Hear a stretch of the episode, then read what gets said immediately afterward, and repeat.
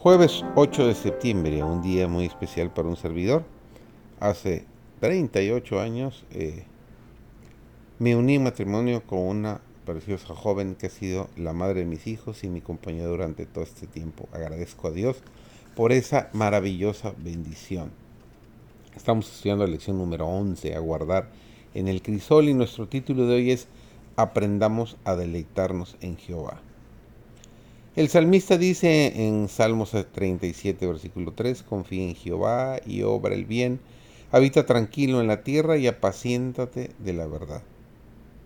Cada día trae sus cargas, sus cuidados y perplejidades, y cuán listos estamos para hablar de ellos cuando nos encontramos unos con otros. Nos acosan tantas penas imaginarias, cultivamos tantos temores y expresamos tal peso de ansiedades que cualquiera podría suponer que no tenemos un Salvador poderoso y misericordioso, dispuesto a oír todas nuestras peticiones y a ser nuestro protector constante en cada hora de necesidad. Algunos temen siempre y toman cuitas prestadas. Todos los días están rodeados de las prendas del amor de Dios.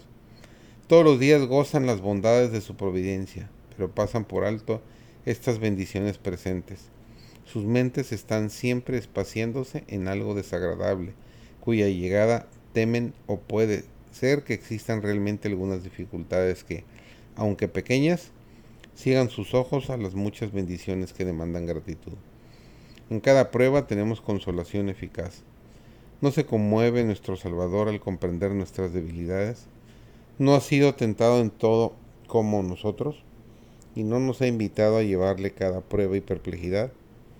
Entonces no nos aflijamos por las cargas de mañana. Valerosa y alegremente llevemos las cargas de hoy. Hoy tenemos que tener confianza y fe. No estamos invitados a vivir más que un día a la vez. Quien da fortaleza para hoy, dará fortaleza para mañana. Nada hiere tanto el alma como los agudos dardos de la incredulidad. Cuando la prueba viene, como indudablemente vendrá, no os angustiéis o lamentéis. El silencio en el alma hace más clara la voz de Dios. Luego se alegran porque se apaciguaron, dice Salmo 107:30. Recordad que debajo de vosotros están los brazos eternos. Guarda silencio ante Jehová y espera en él, nos dice Salmos 37:7. Él los está guiando a un refugio de experiencias benignas. Necesitamos comprender mejor el sentido de estas palabras. Debajo de su sombra me senté con gran deleite, nos dice Cantares 2.3. Ellas no evocan en nuestro espíritu la imagen de un apresuramiento febril, sino por el contrario, la de un dulce reposo. Apartémonos de las encrucijadas polvorientas y calurosas que frecuenta la multitud y vayamos a descansar a la sombra del amor del Salvador. Ahí es donde obtendremos fuerza para continuar la lucha.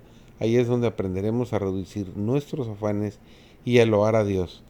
Aprendan de Jesús una lección de calma confiada aquellos que están trabajados y cargados. Deben sentarse a su sombra si quieren recibir cada día de parte de nuestro Señor paz y reposo perdurables que nuestro Señor los acompañe en todo el día de hoy. Bendiciones.